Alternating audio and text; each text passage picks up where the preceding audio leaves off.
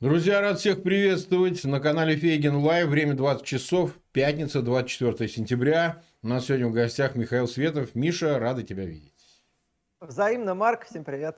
Да, ну, э, мы назвали киберцензуру киберсвобода в самом общем виде, хотя речь пойдет очень конкретно э, о социальных сетях и перспективах интернета. Ну, прежде всего, то, что касается России, но, несомненно, мы этим не ограничимся, поговорим шире. Ну, нас уже тут э, полторы тысячи человек уже смотрят. У меня просьба большая к тем, кто присоединился. Пожалуйста, ссылки на этот эфир размещайте в своих аккаунтах в социальных сетях, группах. Нам очень важно, чтобы этот эфир как можно больше людей посмотрел. Там много чего мы интересно будем обсуждать. Я думаю, что э, это того стоит, несомненно. Ставьте лайки, подписывайтесь на канал. У нас интерактивная ссылка идет на канал Михаила Светова. Вы можете подписаться тоже. Ну и что? И мы приступим. Ну, вот смотри, первый такой вопрос для обсуждения, весьма интересный. Ожидаемо ли с твоей точки зрения было поведение а, Apple, ну, App Store, Play Market, Google, а, вот конкретно их, что они пойдут на то, чтобы удалить сначала приложение, а потом вот э, все, что колбасило в Гугле, с Google Doc, там, где размещались материалы умного голосования, которые с рекомендациями и так далее. Потому что я знаю твою позицию, ты ее озвучивал не раз, там и в Твиттере, и в других соцсетях, у себя в Телеграме. Но, на твой взгляд, это было ожидаемо, потому что для ФБК, как я себе понимаю, это было абсолютно неожидаемо.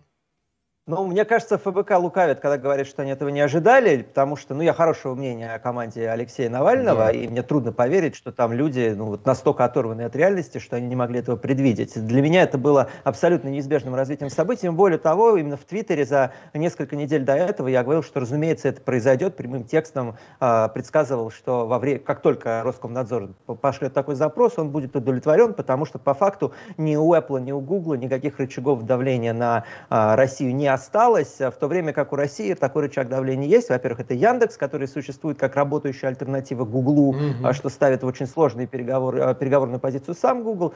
Во-вторых, это, это угроза отключить их от российских пользователей, платящих российских пользователей, что Google и Apple тоже бы не хотело. Поэтому уже не первый раз на уступки Роскомнадзору идут тех гиганты, и точно совершенно не последний раз, потому что ну, у, у Кремля, у Путина сегодня действительно переговорные позиции, к сожалению, довольно сильны. Это мы сейчас тоже обсудим, а, и Телеграм мы отдельно обсудим. Но вот смотри, угу. ты а, как эм, довод приводил аргумент по поводу того, что, например, у президента Трампа, пока он еще был президентом, действительно отключили и Твиттер, и Фейсбук. В общем, его отрезали от всех соцсетей. И ты видел в этом прямую связь, э, что в этом э, есть, э, ну, следует усматривать некую форму цензуры, а, которая, да. ты помнишь, какая дискуссия была ожесточенная, Навальный высказался против э, бана соцсетей Трампа, да, да. да. Большая часть, конечно, э, окружении Алексея Навального, состоит из леволибералов, это понятно, они поддерживают э, нынешнюю администрацию в США, например, ну, в этих действиях. И угу. глобальные гиганты эти поддерживают их действия по цензурированию Трампа. А, но, но вот все-таки ты не видишь все-таки какую-то разницу между блокировкой Трампа и все-таки а, податливостью вот этих э, компаний Google, Apple э, именно ну, такому авторитарной диктатуре Путина, потому что Смотри, ну, на самом уравнение деле, такое я понял. сложное, да. Я понял вопрос. Я понял вопрос. На самом деле, если ты посмотришь как раз на историю банов э, Твиттера, и Гугла и а, прочих социальных сетей, ты обнаружишь, что как раз а, в сторону авторитарных стран, в сторону авторитарных лидеров, а, их редакторская политика всегда была гораздо мягче, чем в сторону а, собственной оппозиции. История с блокировкой Трампа, она, конечно, самая вопиющая, самая необъяснимая а, и самая срезонировавшая в мире, но в то же время, да, это была не первая блокировка. То же самое произошло с консервативными, а, консервативными лидерами там, Майло Янополосом, Алексом Джонсом, а все его социальные сети были единомоментно, да, единомоментно помню, да, забанены в социальных сетях. Все началось еще тогда. А, в то время как социальные сети Талибана никогда не банились. Поэтому а, большие IT-гиганты, они всегда были договороспособны с тираническими режимами. И снова, абсолютно нет ничего удивительного э, в том, что они пошли на уступки Роскомнадзору по одной простой причине. Это просто вопрос, это вопрос не идеологии, это вопрос и для реальной политики. А что а, может извлечь из той или иной ситуации та или иная корпорация, потеряв, а, потеряв доступ к российскому рынку. Потому что это буквально то, чем Путин сегодня а, угрожает. Путин потратил последние несколько лет на то, чтобы построить, ну, не альтернативу китайскому фаерволу, но достаточно эффективную систему по замедлению интернета, по уничтожению трафика к, к, к неугодным ресурсам. И это то, с чем он приходит в Apple, то, с чем он приходит в Google и говорит, ребят, ну не будете с нами договариваться, вы потеряете деньги. Mm. А что вы приобретете? И большая корпорация на это смотрит, понимает, что они могут многое потерять, но ничего не приобретут, потому что рычагов шантажирования, как 5-10 лет назад, в их руках больше не осталось, еще раз, по одной простой причине, потому что в России уже создано параллельная альтернативная инфраструктура благодаря Яндексу, благодаря их ресурсам. Мы знаем, что Яндекс спокойно выдавил а, из России Uber, мы знаем, что Яндекс спокойно а, может заменить собой я, а, Google в, а, в том, что касается поисковиков. Единственный, единственная сеть, а, которую в России еще не дублируется полностью, а, это сеть видеохостингов YouTube. И я, к сожалению, думаю, что это вопрос будущего. И в этот момент а, еще больше рычагов влияния появится у Кремля. А, поэтому не, не понимаю, как можно было ожидать чего-то другого, если вы обращаете внимание не на лозунги, если вы обращаете внимание не на какую-то идеологическую экзальтированность, а на реальную политику. С точки зрения реальной политики позиции Кремля очень сильны. Хм. Интересный тезис. Ну, около трех тысяч нас уже смотрят. У меня просьба к присоединившимся, это еще полторы тысячи человек. Пожалуйста, размещайте ссылки в социальных сетях, группах, пусть на этот эфир увидят, потому что мы будем обсуждать очень важный вопрос. Ну хорошо, а какова тогда перспектива? Потому что, ну, ты понимаешь, нас с тобой и таких же, как да. мы, блогеров э, на хостинге YouTube, это очень животрепещущий вопрос, он нас прямую касается, потому что а какая перспектива, на твой взгляд? Потому что вот у меня, кстати, не раз выступал Михаил Климарев, он, ты знаешь, из команды ОЗИ, так называемое общество защиты да. интернета, он со скепсисом относился к тому, что у Кремля есть возможности по реальной блокировке, э, э, так сказать, YouTube, не затрагивая там всей э, экосистемы Гугла, вообще всего, что с ним связано, там приложений и так далее. То есть это нанесет большой урон по в целом сети. Вот, э, и, так сказать, э, Э, вопрос... Ну, мое, мое да, мнение, да. я комментировал э, заявление Михаила Климарова, мы с ним знакомы, он приходил ко мне на эфир когда-то mm-hmm. давно, и уже тогда мы начали на этот э, счет э, жестко дискутировать. Я считаю, что его экспертиза была не просто вредной, она была абсолютно оторванной от реальности, чему подтверждение мы сегодня получаем.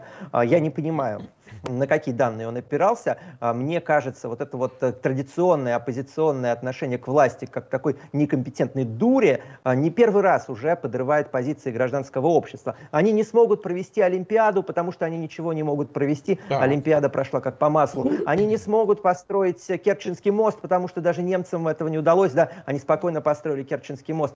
Путин, когда вообще путинская номенклатура, когда когда они берутся за какую-то тему, которая им кажется вопросом национальной безопасности либо национального престижа, они умеют доводить это до конца. Мы должны смириться mm-hmm. с этой реальностью и с ней работать, потому что если мы будем а, То продолжать вот эту линию Михаила Климарева и делать вид, что, ой, знаете, у них ничего не получится, мы постоянно будем оказываться у разбитого корыта, где власть нас переиграла на одну, на две, на три головы. Вот мне кажется, эта позиция абсолютно вредительская. Мне кажется, то, чем занимался Михаил Климарев последние несколько лет, абсолютным вредительством, потому что он внушил огромному количеству людей, что власть не сможет сделать то, что она планомерно и системно строила последние годы. А, и благодаря чему сейчас мы оказались в положении, как ты правильно совершенно Маркс сказал, где YouTube на самом деле держится на волоске, и mm-hmm. власть а, обладает всеми необходимыми рычагами для того, чтобы цензурировать неугодные политические ресурсы а, в международных сетях на территории России. Это страшно, а это то, к чему мы пришли, в том числе благодаря тому, что игнорировали реальность на протяжении нескольких лет. Так, ну хорошо. Давай сейчас поговорим о Дурове и э, э, его телеграмме. Ты понимаешь, какая история? Я помню, ты был инициатор проведения митингов в защиту Павла Дурова. Мы помним, что сам Павел Дуров говорил по поводу известной истории с попыткой блокировки телеграмма. Да?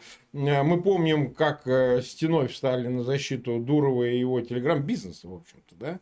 А российская либеральная общественность, ну не только она, Э, потому что в нем видели, ну, с одной стороны, понятно, техническую прогу, а с другой стороны, ну, некий символ. Вот смотрите, вот такой некий русский Цукерберг, или уж я не знаю, кто он там, и так далее, что вот он вырвался, он э, полетел в самостоятельный полет в этот, в этот и э, такое достижение создания телеграмма, мессенджера, да еще и с э, содержательной частью, то есть возможностью блогов там и так далее.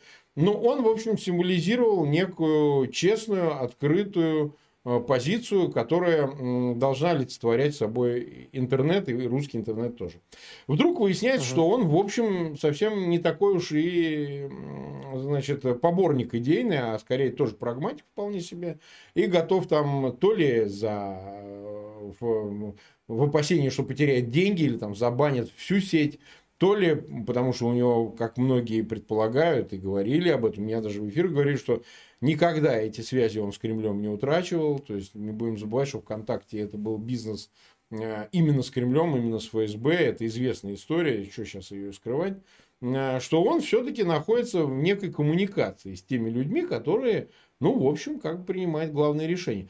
Как ты на это вообще, на ситуацию смотришь?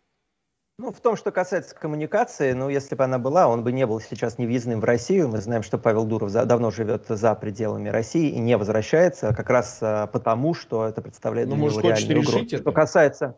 Что касается, я не думаю, что касается а, поступка, который он совершил, просто нужно понимать, что а, Telegram находится в очень зависимом положении. На самом деле это положение куда более зависимое, чем было в 2017 году, когда мы проводили митинги в его защиту. С тех пор а, прошел вот этот большой страшный суд в Соединенных Штатах, а, который, в принципе, подорвал, а, подорвал значительную часть, в значительной, значительной части подорвал стратегию развития Telegram. Я имею в виду а, запрет а, на да. развитие тона а, и да. уничтожение криптопроекта, который Павел Дуров да, запускал. Да. И более того, с тех пор а, он оказался в жестком противостоянии с большими, с гигантами, IT-гигантами, другими социальными Извините, что перебиваете, напомню, он получил деньги от русского да. бизнеса на этот проект, и Это мы правда. не, и мы не знаем, правда, и мы не знаем, как они разошлись. А ты знаешь, что такое взять денег у, а, у олигархата? Ты знаешь, что такое взять денег? Я просто не хочу. Я согласен с тобой. Я просто не хочу делать умозаключений, которые я не могу подтвердить фактически, да, но есть умозаключения, которые я могу подтвердить фактически. Я точно знаю, что положение Телеграма сегодня куда более шаткое, чем в 2017 году, как раз из-за ссоры с американской юрисдикцией, там была очень жесткая конфронтация, где Телеграм, в принципе, отказывается поддаваться, скажем так, а, тем практикам, которые считаются в остальных социальных сетях Камильфо, и мы знаем, что огромное количество, все практически забаненные консервативные спикеры, забаненные в больших социальных сетях, сегодня имеют представительство только в Телеграме, Телеграме, это вызывает жуткое раздражение, а, и это жуткое раздражение ставит Телеграм в очень уязвимую позицию, где он больше не сможет, как в 2017 году, прятаться за плечами гигантов а в случае блокировки в России. Да? Мы помним, как тогда удалось унизить Роскомнадзор по факту благодаря тому, что он прятался за спиной Гугла, он прятался за спиной Apple, он прятался за спиной а, Амазона, что позволяло ему уходить от блокировок, потому что действительно инфраструктуру не, нельзя было забанить вот этих трех больших гигантов. У самого Телеграма таких ресурсов нет.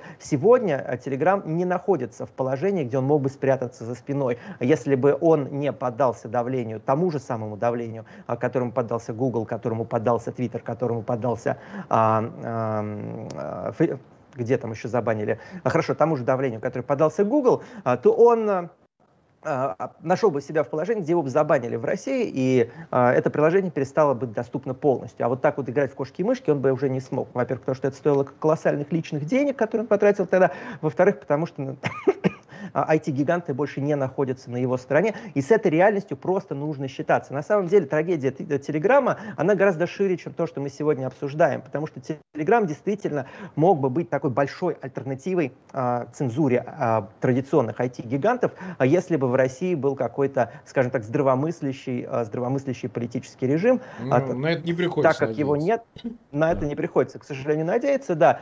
И пытаясь маневрировать между таким чужим и хищником, Телеграм оказывается положение, где он вынужден наступать. На самом деле я написал... То есть ты его оправдываешь, ты дур, сказал, Дурова оправдываешь. Я не оп...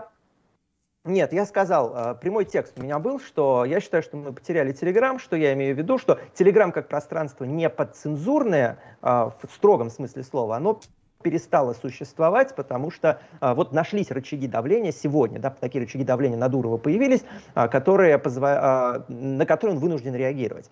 А, с этим нужно читаться. Мы не знаем, как, как далеко эти рычаги давления, э, давления могут подтолкнуть Дурова э, в его компромиссах. Не знаем. Это не вина Дурова, я не склонен винить в этом Павла абсолютно. Еще раз повторяю, он находится в зависимом положении, зависимом не только от российских блокировок, а в зависимом положении еще от блокировок со стороны других IT-гигантов. Угу. И это компромисс, на который он пошел. И мы, как мы, должны понимать, что вот тот остров безопасности, да, он, к сожалению, уже не настолько надежный, каким был несколько лет назад. Но винить в этом Дурова я не понимаю, зачем, потому что до сих пор Telegram это из всего, что нам доступно, наименее подцензурная площадка. Она менее подцензурна, чем Google, она менее подцензурна, чем Twitter. И мне кажется несправедливым и даже подлым а, обвинять Павла Дурова в том, что он поддался тому же давлению, под которое про прогнулся Google. Ну, это просто странно, мне кажется. А ты мне скажешь, в период митингов ты как-то общался или через посредников с Дуровым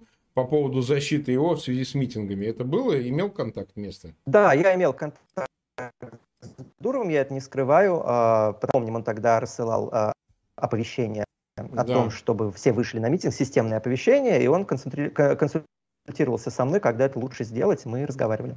Хорошо.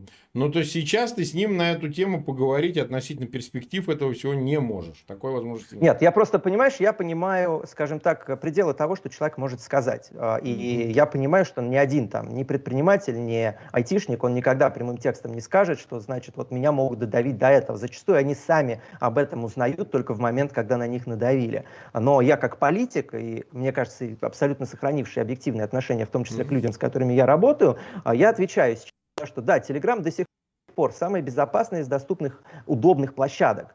А, из, самая безопасная и непоцензурная из, из массовых площадок. Но мы должны давать себе отчет, что уже найден э, рычаг давления на Telegram. И как далеко этот рычаг давления может уйти, мы не знаем. Telegram — это история про все большие IT-компании. Это история и про Google, это история и про Apple, э, это история и про Twitter, и это, к сожалению, история уже и про Telegram. Ага. А, нас смотрит уже 4,5 тысячи. Чуть-чуть у тебя подтормаживает интернет. А, Если у тебя открытое приложение, ты закрой, пожалуйста, все приложения в компьютере. Они повышают нагрузку на скайп, и из-за этого Прости. немножко тормозится. Вот, да, конечно, это было бы очень важно все Но закрыть. Звук, звук есть? Нормальный все-таки? Да, вот я, звук... я сейчас все закрою. Да, если все закрыть, будет лучше существенно.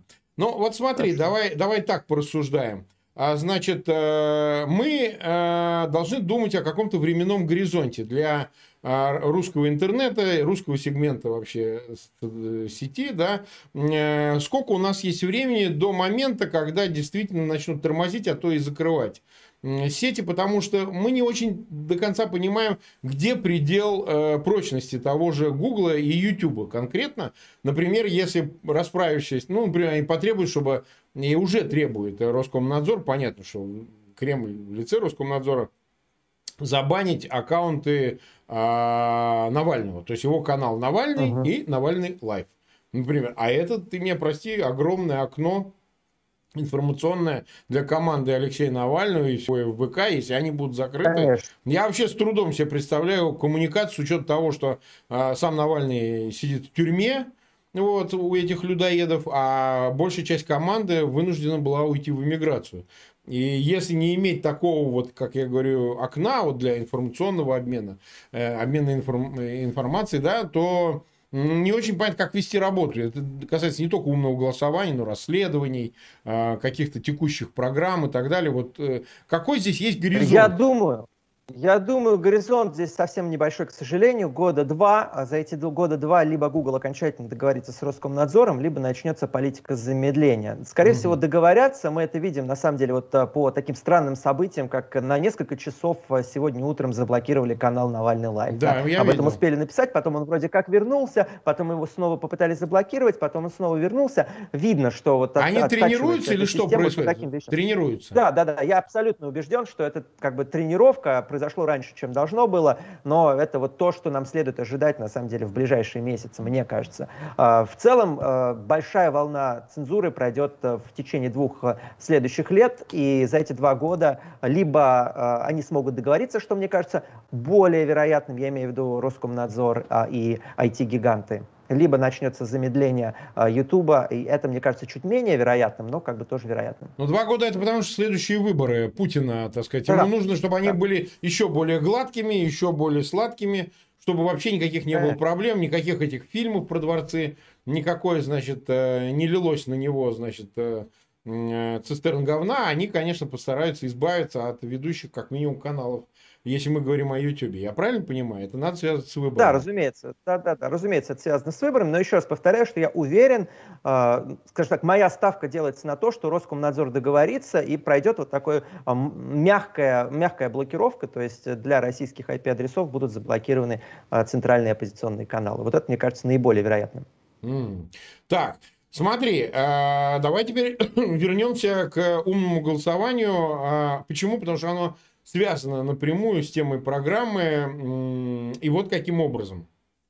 Uh-huh. А, а, сейчас уже, если ты видел, буквально вчера, по-моему, Песков объявил о том, что какой замечательный, отвечая на вопрос журналиста, хотя это, понятно, специально было сделано в связи с дискуссией, которая по этому поводу идет, и обвинениями, которые, по-моему, совершенно заслуженно сыпятся на известного лица, которого в качестве м, петрушки используют для э, громоотвода, я имею в виду Венедиктова. Но суть здесь все-таки бог с ним, там, с Венедиктовым, черт с ним. Но главное, главное, он сказал, Песков, какая замечательная система дистанционного голосования, вот этого электронного голосования. Ее точно на следующих выборах президентских надо рассмотреть. Ну, это действительно ЦИК будет заниматься. Ну, понятно, да? Угу. Но уже э, позиция высказана, ну, совершенно очевидно. Я, ты знаешь, всегда придерживаюсь той точки зрения, что выборов нет. Я всегда об этом говорил. Я говорил, что просто объявляют результаты, его просто на табло вывешивают. Ну, честно говоря, из тех экспертов, которые ко мне ходили, вообще мало кто с этим соглашался. Ну, один, может, два. Остальные... Я с тобой полностью сейчас согласен, вообще не секунды. А я не помню, мы с тобой и не спорили, по-моему, даже на эту тему, но я всегда говорил, что бессмысленны все технологии, потому что они просто вывешивают результат, вот так, а теперь они его будут просто табло на кнопку нажимать, значит, Путин 75%. И по убывающие остальные. Да? Условно говоря, нет даже необходимости, потому что для них болезненно. Сейчас все телефоны имеют, 21 век. Там начинаешь эти тетки с жирными жопами, учительницы, начинают, нагнувшись, копаться в этих бюллетенях, все это снимают, значит, и так далее. Их это тоже раздражает, потому что это инициатива снизу это называется. То есть заставить дурака Богу молиться. А это им не нравится, потому что они знают, что они просто объявляют результаты, и все. А вы там идите э, там э, судитесь, что ой, протоколы заменили, не совпадают. Это все потом. Как говорится, у вас все равно сил нет, поэтому потом в суд, там еще куда-нибудь. А, угу. Вопрос заключается в следующем. Обращайтесь в спортлото это. Спортлото, спортлото, да, да, да. Это Высоцкий, просто многие, может, забыли. Да. А, писал, что в спортлото можно жаловаться. Значит, вопрос заключается в следующем. Ведь технология умное голосование, она вся интернетная технология, понимаешь? Вот мне интернет, письмо, значит, послать о том, Вася, голосуй за Петю, э, ты не можешь. То есть это все равно интернет, да, даже если это адресные рекомендации. Это вот то, что, знаешь, называли директ mail. Вот ты еще маленький был, uh-huh. а я вот тебе скажу, что Ельцин впервые, ну, одним из первых в 96 году использовал так называемый директ mail. Был такой известный технолог Симонов. Что такое директ mail? Рассылали каждому там прям у них имелись данные, они же, Иван Иванович, дорогой пенсионер ты наш, целую тебя в губки. Это были стандартные письма и электронная подпись, значит, Ельцин, ну, имеется в виду наштемпелеванная. Вот то же самое приблизительно, голосуй за меня, я хороший, я Боря Ельцин. Э, вот сейчас, как бы, понятно, это заменило умное голосование, в каком смысле повторил, но оно полностью привязано, ты открытку в почтовый ящик не пошлешь, никто ее не разошлет, совершенно понятно, э, заменил интернет. Вот ты вынимаешь интернет, и нет умного голосования. И удивительное дело, что вот эта стратегия, она предложена была, и вот несмотря на весь этот результат, дикий, да, конечно, она замечательная uh-huh. технология, и команда Навального молодцы, но они сохраняют э, намерение использовать ее и в дальнейшем, и участвовать в выборах там любым путем, не сами, конечно, но в 2024 году снова ее использовать, снова попытаться, значит, э, повлиять на результат. Вот как можно это объяснить? Я вижу, у тебя идет тяжелейшая дискуссия с ФБК. Ну, а это нормально, да, дискуссии да. должны быть. Я вообще не представляю, мы не должны повторять, э, значит, Единую Россию или там Путина. У этих дискуссий нет никаких. Но э, как ты на это смотришь? Какая перспектива здесь? А, смотри, если говорить о умном голосовании, мне кажется, вот э, это подмена, из-за которой мы как раз спорим и с командой э, ФБК сейчас, э, и ошибка, которую, мне кажется, совершаешь ты, потому что умное да. голосование, вот я полностью с тобой разделяю позицию, что важно не кто голосует в России, в путинской России, да, важно, кто считает голоса, и в этом смысле умного голосования не было ни одного шанса. Единственная задача умного голосования, как я ее понимал, и мне кажется, это разумным отношением было совершенно, а это попытаться, ну, вот эту точку напряжения, которая так или иначе угу. показные выборы является, ну, сделать ее чуть более напряженной, э, зафиксировать чуть больше фальсификаций, чуть больше, до большего количества людей донести информацию о том, ну, в каком То есть вызвать обратную реакцию от обманутых, вот так скажем. Конечно, конечно, угу. да. То есть показать большему количеству людей, что их обманули. Никаких надежд на то, что умное голосование сможет в ре- реальных э, достигнуть целей, у меня никогда не было, и поэтому мне настолько странно смотреть сейчас заявление а, команды ФБК, якобы, якобы а, им удалось провести каких-то кандидатов, а якобы умное голосование победило. Оно не победило, оно в некотором смысле достигло своих целей, что оно показало огромному количеству людей, что происходит фальсификации. Да? Но э, депутаты в Государственную Думу прошли ровно те, которых хотел видеть Кремль. И давайте просто давать себе в этом отчет, что никаких других политиков а, в системной а, в парламенте сегодня быть не может, кроме тех, которые ветированы Кремлем по той или иной причине. Неважно, насколько они там позволяют себе фрондировать, насколько неудобные фразы они себе допускают говорить. Мне кажется, это просто, мне кажется, непонимание этого, ну, ослабляет позиции умного голосования, потому что вместо того, чтобы обсуждать его успех, а, мы обсуждаем, мы обсуждаем вот какие-то моральные победы очень странные, мы обсуждаем идея о том, что мы на самом деле победили, если бы у нас э, выборы не украли. Вот все-таки работать нужно на победу реальную, а не моральную, потому что пока мы ищем моральное утешение, мы, как бы оппозиция, она будет находиться вот в том положении, в котором находится. А, это что касается второй части твоего вопроса. Что касается электронного голосования, это на самом деле такой обоюдоострый меч. Власти очень бы хотелось э, перевести все голосование э, в электронную mm-hmm. форму, потому что это, э, его гораздо проще фальсифицировать. А что им помешает? И здесь людям, а что им помешает? вообще все равно. И помешает очень простая вещь. А, ритуал голосования, если от него отказаться полностью, а он так или иначе разрушит э, даже вот пусть ложную, да, но вот эту связь между обществом и государством. Потому что если люди, даже бюджетники, не будут ходить ставить галочки в бюллетенях, то а, отрыв между обществом и властью, он будет еще больше расширяться. Мне кажется, это бомба замедленного действия и для власти тоже, потому что даже ритуал, пусть и бессмысленный, пусть и никаким, никакого отношения к демократии не имеющий, это все равно ритуал, который помогает власти создавать видимость легитимности, который, мне кажется, было бы ошибкой терять. Но насколько а, путинская власть настолько стратегически мыслит, это уже вопрос третий. А, я тебе тут э, возражу, и вот в чем. Давай. Ты понимаешь как? А, во-первых, во-первых, они а, сделают критическую массу умного голосования. Они сделают там 25 миллионов. Электронного. Да, электронного. Для того, чтобы стабильный 50% уже в кармане, да, ну, посредством там разных манипуляций и так далее, они понимают, сколько придет, сколько чего, и им важно иметь там несгораемую цифру, да, 25 миллионов, вот мы это делаем, остальное изображаете, водите, это уже роль не играет, потому что он все равно набирает свои, как минимум, 50 плюс 1, это раз. Вот, вот, такая, вот такой подход более разумен, да, я думаю, Но это все равно львиная доля пойдут. будет.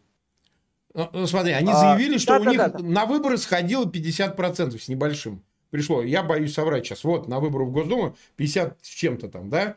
Значит, 51%. пришло. 51%, хорошо, 51%. То есть это почти 50 миллионов избирателей. То есть им для твердого победы нужно 25 миллионов, то есть половина от этой цифры. Это четверть от всех избирателей, и это в лучшем случае, ну сколько там, я не знаю, процентов 15, э, там, не знаю, от населения России, да? Ну, надо посчитать. А, вот, а вопрос заключается в следующем. Вопрос заключается в следующем. А, если мы говорим, что они для себя решили а, менять, а это точно движение в тоталитарную сторону, именно в кибертоталитарную сторону, да, то есть уже как бы выборы становятся ритуалом, но ритуалом важным для тех, кто а, а, некую приверженность этим символам демократии, ну, выборы там туда-сюда имеет. А для них это не имеет значения. Поэтому они готовы удерживать власть силой. Понимаешь? Потому что Конечно. Путин стареет, а передавать-то надо своей дочери, например. Какая ему разница, как он побеждает? на табло вывешивает, мы электронным образом проголосовали, все, до свидания. Поэтому они, ты говоришь, совершают ошибку, э, копают глубже эту пропасть с народом. Копают. Ну и что?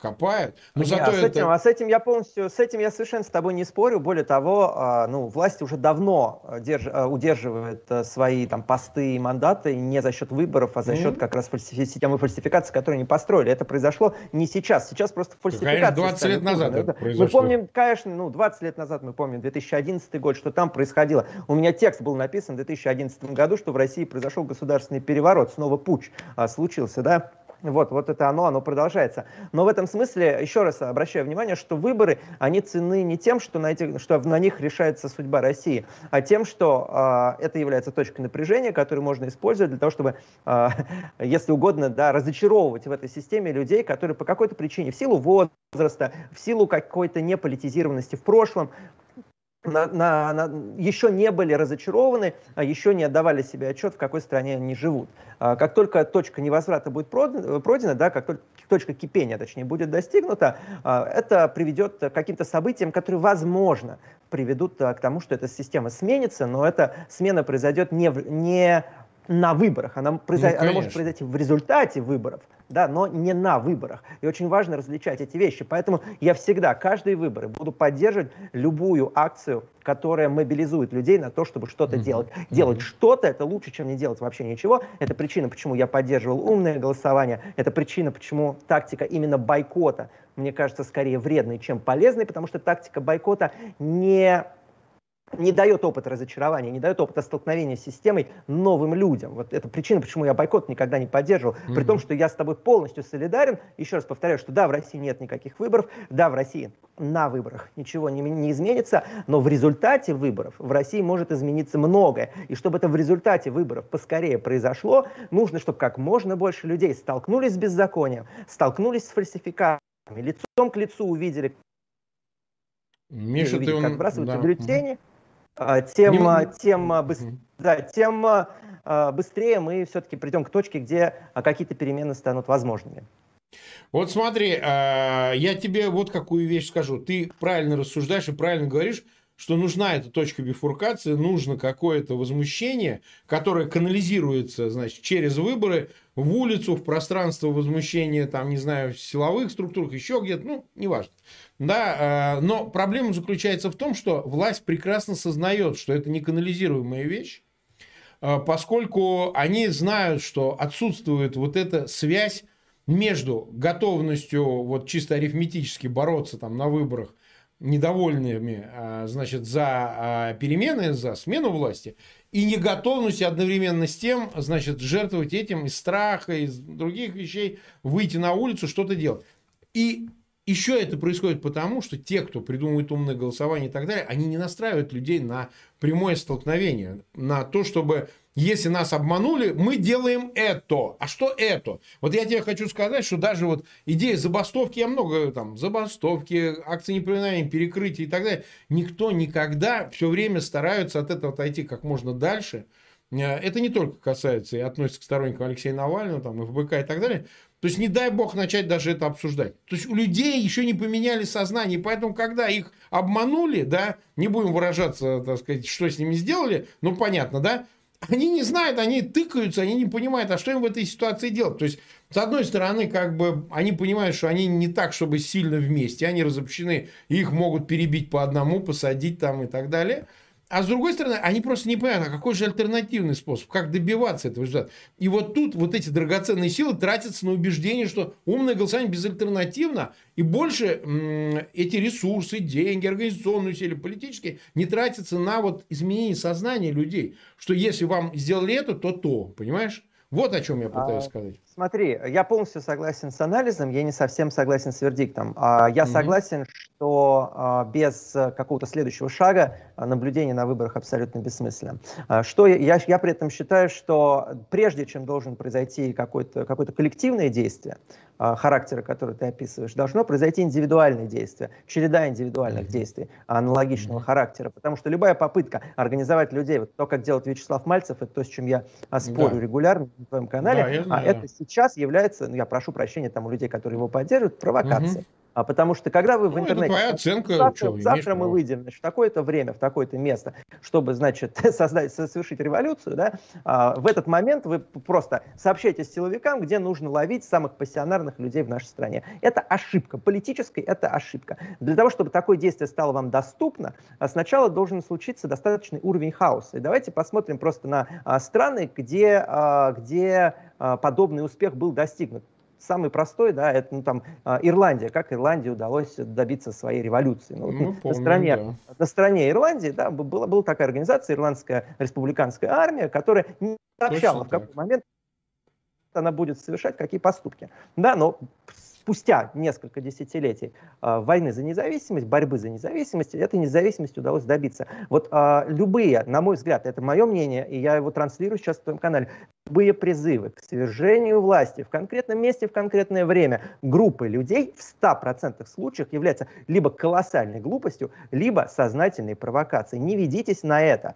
Прежде чем подобный, подобным призывам место может быть в очень узком отрезке времени, когда действительно происходит какой-то хаос, как это происходило, например, в Беларуси, когда действительно вышли миллионы человек. Почему да. в такой ситуации э, подобные призывы уместны? Потому что в подобной ситуации, когда у вас на улице миллионы человек, э, буквально, э, силовики не знают, кто из них является гражданским, условно кто из них э, является мирным протестующим, а кто из них является протестующим, который способен как бы повысить градус. А, и в этот момент, э, а, в этот момент силовики вынуждены каждого а, оценивать как потенциальное лицо, которое способно повысить градус, и они оказываются в меньшинстве. Вот в этой ситуации подобного рода призывы могут только в этой ситуации. Когда подобные ситуации когда а, вы не находитесь в положении, где миллион человек вышел на улицы, это в 100% случаев, я сейчас повторю, является провокацией. Что не является провокацией, а это, а, и что, на мой взгляд, един, может быть единственным надеждой на то, что в России начнутся какие-то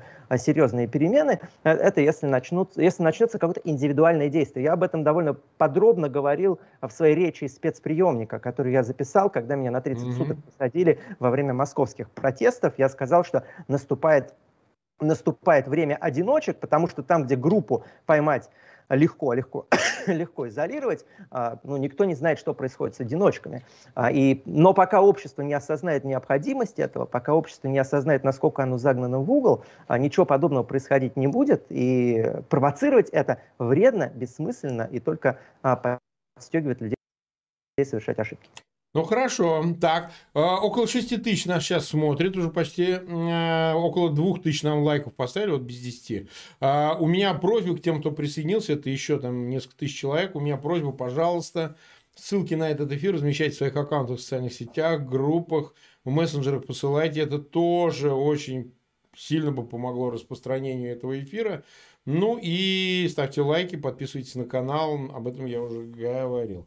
Хорошо, мы 37 минут в эфире, еще у нас есть время. Вот смотри, какая история, Михаил. Э, да.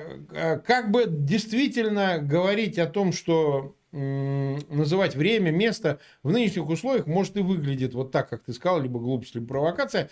Но ведь если людей не тренировать, если людей не а, ориентировать на то, что это единственный по существу, не питая иллюзий, способ чего-то отстоять, чего-то добиться, э, то тогда они, в принципе, никогда вместе не соберутся. Другое дело, что ты говоришь о индивидуальных проявлениях, но многие говорят, что у нас человек разрыхлился. Он не чита тому, что было в начале 20 ну, века, когда действительно... Это неправда, это вообще Неправда. Ерунда. Возрази, скажи, мы, скажи, что мы, это, почему мы, ну, мы постоянно видим этому а, доказательства не только в России, но и в мире, что огромное количество пассионарных людей а, состав, как бы существует, совершают какие-то политические поступки. Я просто не хочу, сам понимаешь, в какой стране мы живем, да, какие вещи да.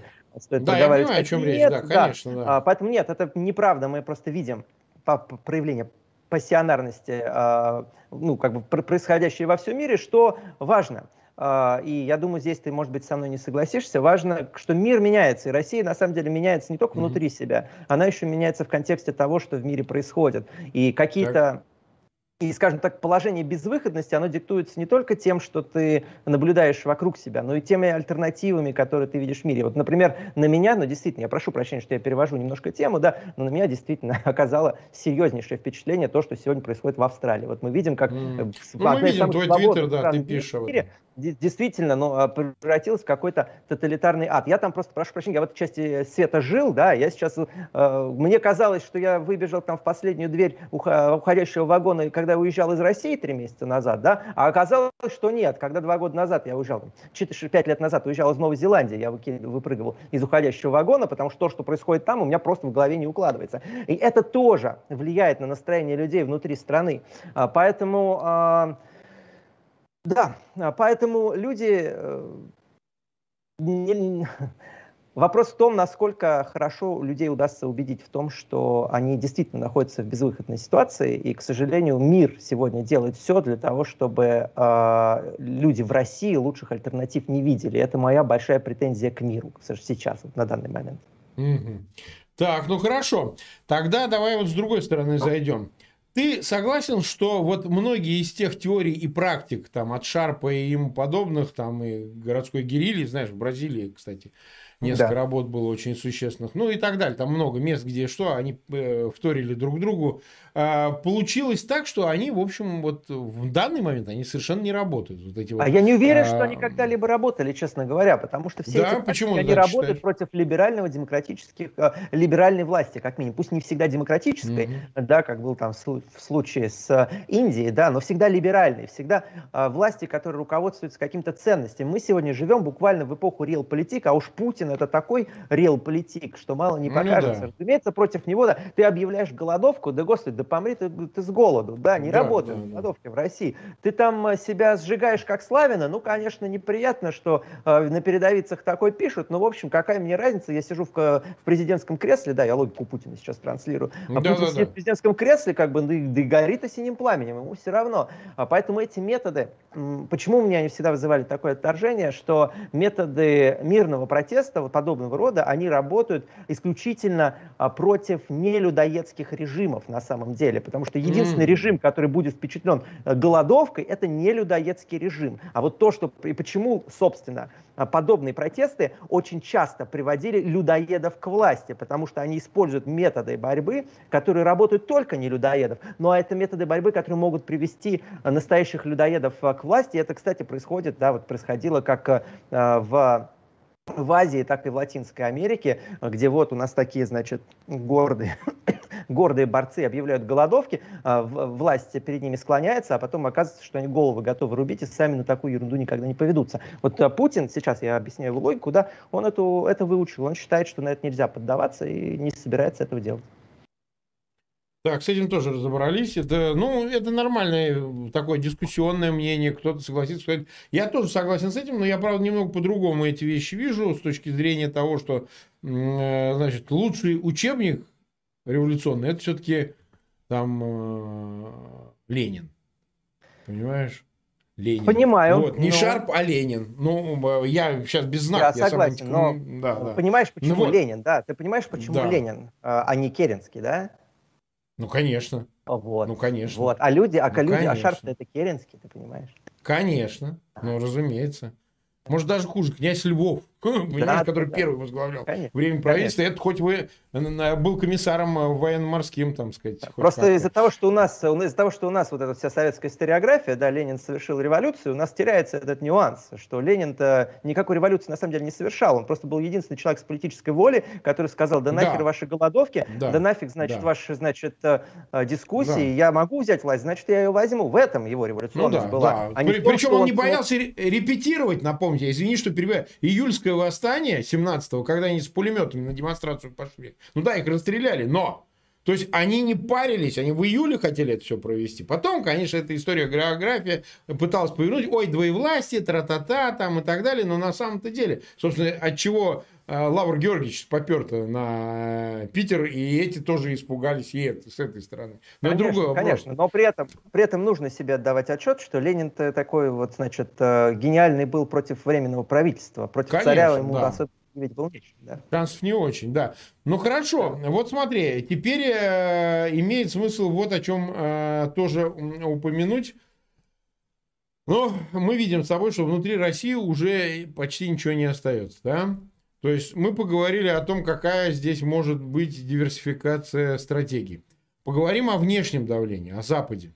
Хоть ты коснулся этого, но вот смотри, буквально сегодня военный бюджет принят э, Палатой представителей США, и там вот эти протолкнули в последний момент через комиссию, а, через комитет э, два э, конгрессмена, значит, список из 35 человек, в котором от Мишустина до Соловьева, понимаешь? Ну, то есть список, который ФБК представила. Вот в нынешней ситуации, потому что многие говорят, что это пошло, это запущено еще и потому, что вот давили на Google и, значит, Apple, те пошли, рассказали, что ну, на нас давили, потому что их спросили, они в Конгресс вызывались. Uh-huh. Google в Конгрессе сидел а, представитель. Да. А, ну и сказал, а, ну раз так, ну давайте-ка, наверное, шалить не будем, а вот э, протолкнем вот эту санкционную историю, которая долго болталась там с прошлого года, пока, значит, пока заходила администрация Байдена, пока все вот происходило вокруг отравления Навального. Вот сейчас э, вот этот внешний фактор – Потому что я рассматриваю только два. Это либо тотальная экономическая война, либо, в конце концов, реальная война, на которую Кремль и сам расположен, но, конечно, не из США, а, как бы они говорят, его прокси Украиной. Значит, вот внешний фактор какую роль здесь может сыграть, на твой взгляд?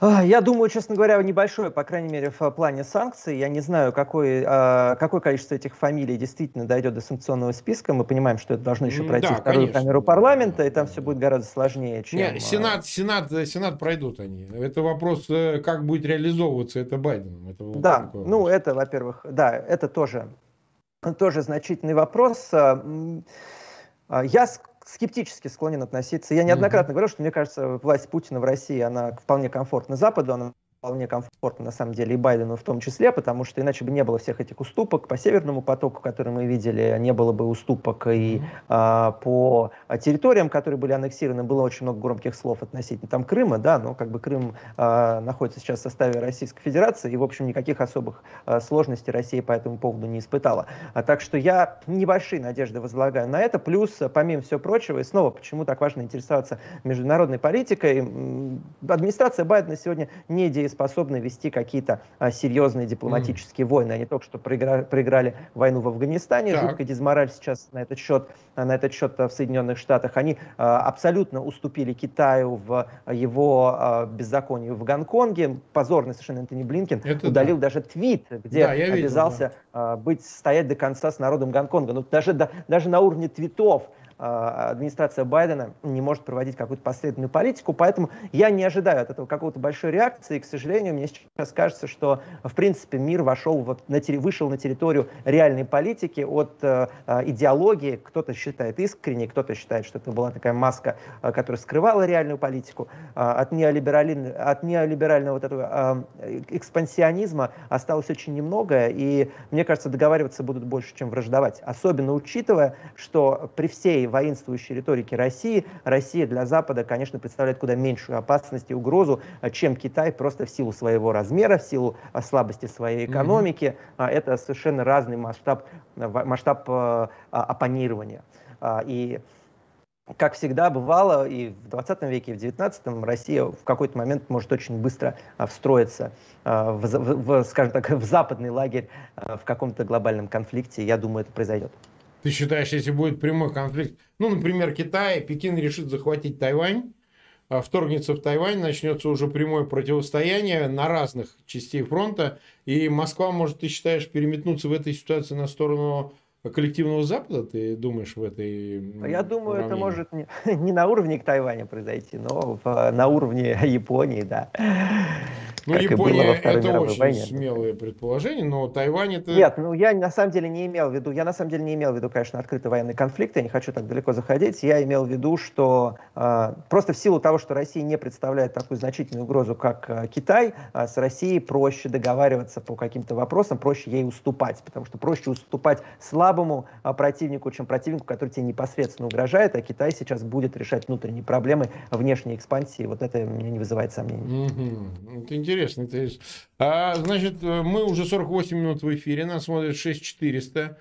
Еще присоединилась какая-то там тысяча. У меня просьба к этой тысяче. Вы вот присоединились, не слышали? Я обычно надоедаю, прошу а, действительно размещать ссылки на этот эфир, потому что, ну, тяжеловато идет у нас с просмотрами, потому что в силу того, что, значит, э, как-то люди, честно говоря, не вот, кстати сказать, люди испытывают разочарование, а от этого как-то отшатываются на какой-то момент от э, политической повестки, перестают за ней следить на таких альтернативных ресурсах. Что ты вообще, кстати, действительно по ходу вот думаешь, э, какова здесь перспектива Э, ну, какого-то нового инспайр, такого вдохновения. Оно откуда может прийти для а, ну, нашей аудитории, условно говоря, если даже и на внешние факторы, которые мы сейчас обсудили, надеяться не приходится. Где... Слушай, я на самом да. деле, я на самом деле, нет, вот когда я говорю внешний фактор, я имею в виду внешние факторы, какую-то там сознательную стратегию со стороны а, там, одной из внешних сил. Вот на это, мне кажется, надеяться не приходится, но всегда есть факторы, которые мешают карты, да, вот китайский коронавирус, который mm-hmm. возник два года назад, он вообще полностью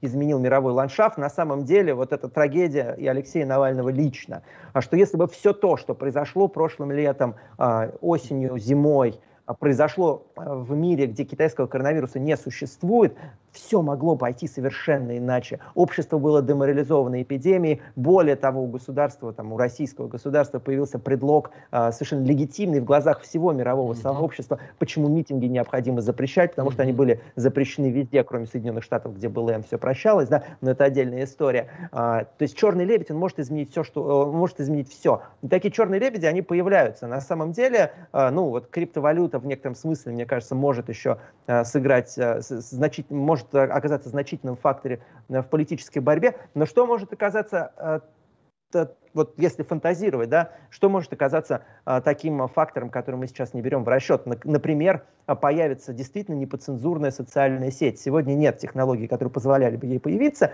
но если такие технологии появятся, то а, это, конечно, полностью изменит ландшафт не только в России, но и в мире, потому что а, информация снова станет а, свободной. Прошу прощения. Да. Информация снова станет свободной. Вот как бы вот что-то такое незначительное, что мы сейчас не берем в расчет, появится, и все наши расклады, они посыпятся, потому что мы окажемся в новой реальности, как мы оказались в новой реальности, когда случился китайский коронавирус. Поэтому, э, да, есть поводы переживать, есть поводы, э, то, то, что называется, есть черную пилюлю, но всегда нужно готовиться, потому что если мы к этому развитию событий готовы не будем, ну вот тогда произойдут самые неприятные события. Ну, об этом я, собственно, и говорил, что нужно готовиться путем, в общем, формирования сознания. Это тоже очень важно, потому что я, когда там в своих ли стримах, ну, либо с экспертами, когда мы спорим, дискутируем, говорим о расположенности к готовности даже к непосредственному вовлечению, то, что вот э, ты имеешь в виду отчасти, в политику настоящую, в политику реальную, да, там из матрицы выходишь и шланг оторвал от башки, да. и вот ты уже видишь, как все на самом деле, то есть тебе уже не надо там электронное голосование через мозг чипировать, да, все понятно, все, все ясно, ничего нету, все это кукольное абсолютно представление. Э, но у нас и с этой работой плохо справляется оппозиция. Вот в чем беда. И ровно поэтому есть разочарование, потому что люди не видят длинной цели и короткого шага к ней. Поэтому они, у них возникает некий там, диссонанс внутренний, потому что они как бы действительно расположены к переменам не понимают, э, кого услышать, э, чей план более действенен, а сами сформировать отношения не могут зачастую, понимаешь? И там есть ну, замыкание. Ну, люди, хотят, люди хотят э, просто не, не, не, немедленный результат. Да. К сожалению, в политике вообще в жизни так не работает. Людям нуж, людей нужно готовить к моменту, когда они на что-то повлиять смогут. Вот для меня, вот Путин, он же очень хорошо учится на чужих ошибках. Это Бесспорно. то, прям чему можно завидовать, что нужно анализировать. Он научился на ошибках Украины, я имею в виду на ошибках э, протеста Украины, да, а, то, что там произошло. А, он научился на ошибках Беларуси Беларуси. Да. А, он учится на слабости Запада всегда. Он очень, он на самом деле очень компетентный политик. Просто когда я говорю компетентный политик, я не хочу да, сказать, что он хороший. Со знаком России, минус, да? со знаком минус. Да, да, да. Но это как бы компетентное зло абсолютно. А, и а, пока оппозиция злу не станет тоже компетентной, то противопоставить будет нет, не, нечего. Именно поэтому необходимо учиться вот на примерах типа Беларуси. То, что Путин-то научился все, что сейчас происходит, mm-hmm. все, что происходит в России это последние калька, несколько это месяцев, калька, там, да. это не просто калька. Нет, это не калька, это лучше, чем калька. Лучше. Это, на самом деле, предвосхищение, потому что он не довел даже до этого. Он работает на то, чтобы, в принципе, невозможно было выйти на улицу в таком количестве в рамках той парадигмы политической, которая сегодня существует. Для, для этого вот э, вопрос Кира Ярмыш задала у себя в Твиттере вопрос. А зачем, зачем же нужно было э, э, в, не допускать там э, кандидатов до выборов, если все равно все будет нарисовано на электронном голосовании. Так для этого и было сделано. Конечно, для того, чтобы... нет, и зачем нужно было кошмарить оппозицию, э, там, сажать людей под домашний арест? Вот для того, чтобы после того, как они нарисуют выборы, да, да, никто не на улицу не вышел, чтобы... Конечно. Вот Путин научился. Какие мы выводы из этого можем делать? Мы не можем постоянно, ошибка постоянно готовиться ко вчерашней войне. Да? Она никогда не повторится по тому же сценарию, по которому она была год назад. И я уже сегодня вижу совершенно, на мой взгляд, глупые э, Призывы, ой, знаете, а, на этих выборах не послали ни одного эксперта наблюдать за электронным голосованием. Вот к следующим-то выборам, к ну следующим ну да, выборам у нас обычно. будут такие, значит, наблюдательные наблюдатели, а, которые поймают наконец-то фальсификаторов за руку, и тут-то Россия, значит, а, станет свободной, Путин поймет, как страшно фальсифицировать выборы и признает настоящие результаты голосования. Ну, не произойдет этого, потому что это не то, что власть делает. И вот эта подготовка к вчерашней войне, это всегда в 100% случаях ошибка.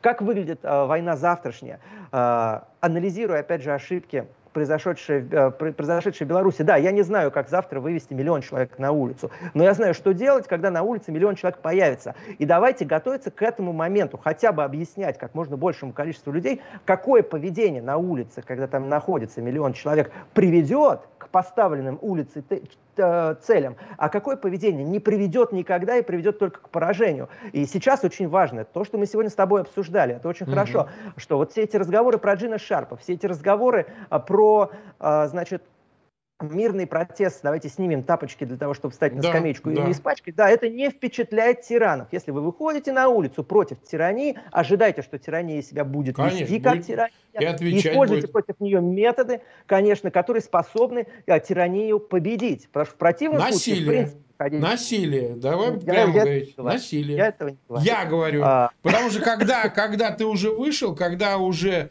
если уж ты вышел, и ты понимаешь, что ситуация патовая, и выиграет тот, кто будет расположен к нему, то вот и все, а по-другому никак. Потому что если бы белорусы, давай говорить на их примере, если бы они 9 августа а, не просто вышли и ходили, бродили, да, а рванули бы к президентскому дворцу, мы понимаем, что бы там произошло. Мы, мы не иллюзий не питаем, конечно. Произошло бы именно это. Это была бы каша из людей и так далее, но а, ситуация бы переломилась. Несомненно, потому что те, кто наблюдал за этим, и те, кто еще не был готов к такому противостоянию, они бы сразу к нему расположились бы. Вот я считаю, что так. Ну, просто я, мы оцениваем хоть с исторической, хоть с политической, хоть с какой угодно точки зрения, просто ну, другого здесь объяснения нет. Вот я, я, я, я, я более корректными словами это вы, вы, Хорошо, выражу, да, да ну, что мирный протест корректным. не да. впечатляет узурпаторов. Да. Потому что если у вас есть тиран, если у вас есть узурпатор, то он не просто так э, называется. Да? Уйти из-за мирного протеста способен только человек, у которого есть какая-то идеология, Конечно. у которого есть какие-то ценности помимо власти. А если таких ценностей у него нет, а у Путина, у Лукашенко, очевидно, таких ценностей да. нет, то э, мирным протестом их не впечатлить. Это реальность, данная в ощущениях. И все, что можно мирным так, протестом в таком случае добиться, это очень некомфортная мысль, и, может быть, ты со мной не согласишься, это усугубить свое положение. Потому что на самом деле Я соглашусь, ситуация соглашусь. в Беларуси усугубилась. Потому что все слабые звенья из ближайшего окружения Лукашенко были выявлены и уничтожены. Мы помним, случилось с журналистами, да, которые посмели на пике протеста сказать да. слово против, их удалили, потому что нет ничего хуже полумер. Вы либо не начинаете путь, либо да. идете его до конца. до конца. Вот полумера да. это катастрофа в 100% случаев. Да, ну что же, мы почти час находимся в эфире, больше 6,5 тысяч нас смотрят, около 6600. А, значит, да, почти 3000 лайков, ну, без небольшого нескольких сотен, поставили нам. И я прошу всех распространить ссылку на этот эфир. Э, ставить лайки, обязательно подписываться на канал, на мой канал, естественно, и по интерактиву вы можете перейти по имени Михаила Светова на его канал, смотреть его программы, подписываться на его канал, пожалуйста, это тоже можно делать. Ну что, Михаил, спасибо тебе огромное, я думаю, это разговор очень своевременный, мы его обязательно продолжим, пусть люди размышляют, пусть в конце концов дискутируют и спорят по этому поводу, я думаю, что сейчас очень уместно говорить об этом, поскольку Бог знает, как еще все повернется. Спасибо тебе огромное Спасибо и пока. Большое, Марк. Да, пока. всего доброго. Спасибо всем. Пока, Марк. Угу.